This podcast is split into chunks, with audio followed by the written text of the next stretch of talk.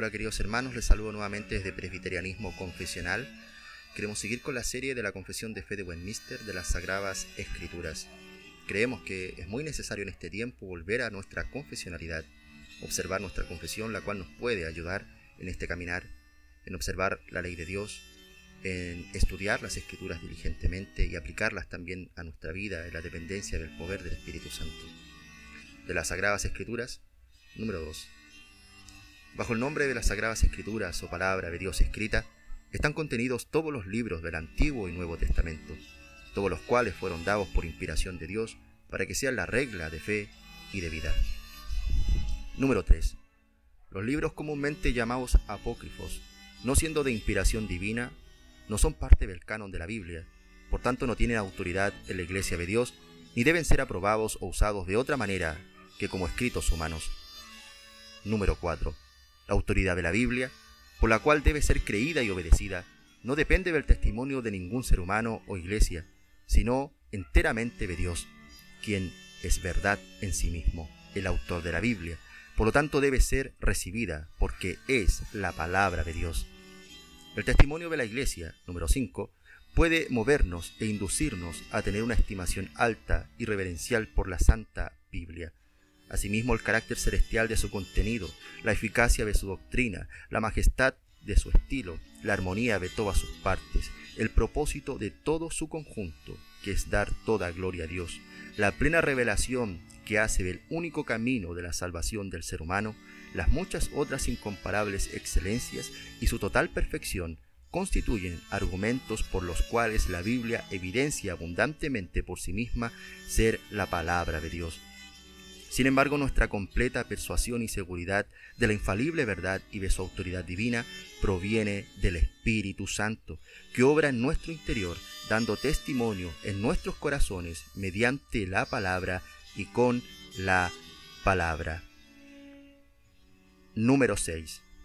La totalidad del consejo de Dios concerniente a todas las cosas necesarias para su propia gloria y para la fe, vida y salvación del ser humano está expresamente expuesto en la Biblia, o por buena y necesaria consecuencia puede deducirse de la Biblia, a la cual nada debe añadirse en ningún tiempo, ya sea por nuevas revelaciones del Espíritu o por las tradiciones humanas.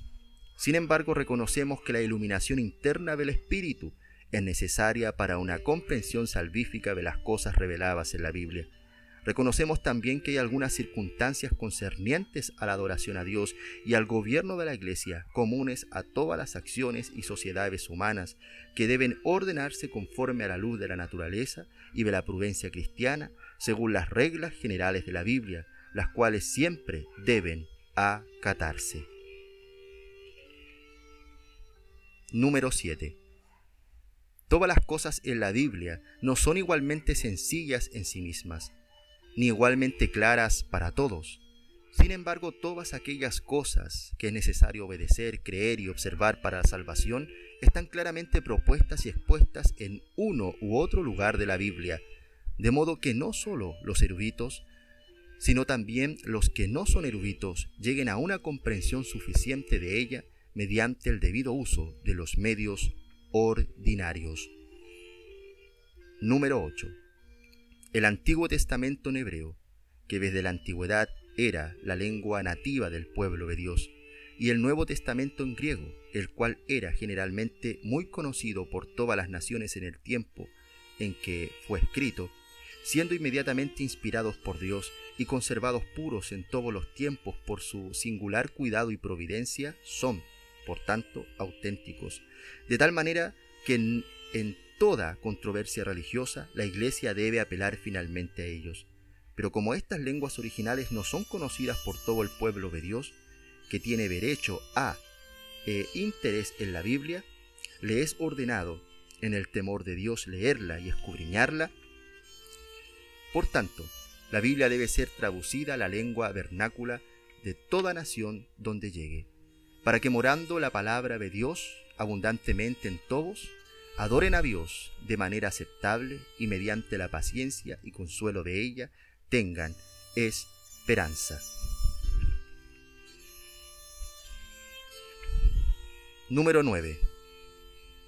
La regla infalible de interpretación de la Biblia es la Biblia misma. Por tanto, cuando hay duda acerca del total y verdadero sentido de algún texto, el cual no es múltiple sino único, dicho sentido debe investigarse y entenderse mediante otras partes de la Biblia que hablen más claramente. Número 10. El Espíritu Santo, que habla en la Biblia y de cuya sentencia debemos depender, es el único juez supremo por quien deben definirse todas las controversias religiosas y por quien deben examinarse todos los decretos de los concilios, las opiniones de los antiguos escritores, doctrinas humanas y opiniones individuales. De las Sagradas Escrituras. Confesión de Fe de Westminster.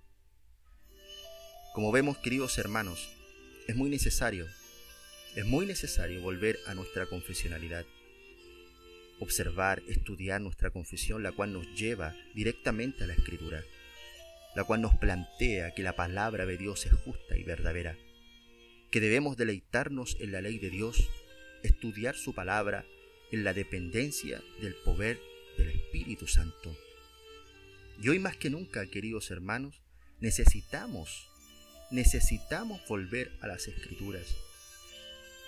Necesitamos ir en humildad y clamar a nuestro Dios que abra nuestro entendimiento y que también nuestra voluntad se mueva conforme a la palabra de Dios.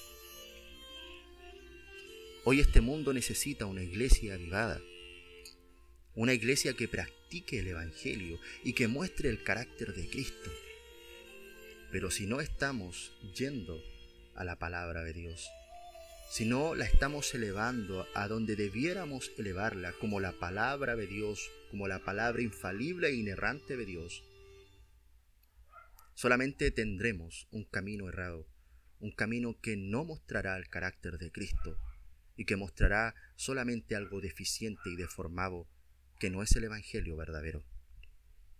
Queridos hermanos, les saludo nuevamente desde Presbiterianismo Confesional y les animo a cada uno de ustedes a compartir nuestro material por las redes sociales, como también a que nos puedan aconsejar y dar ánimo en lo que estamos haciendo.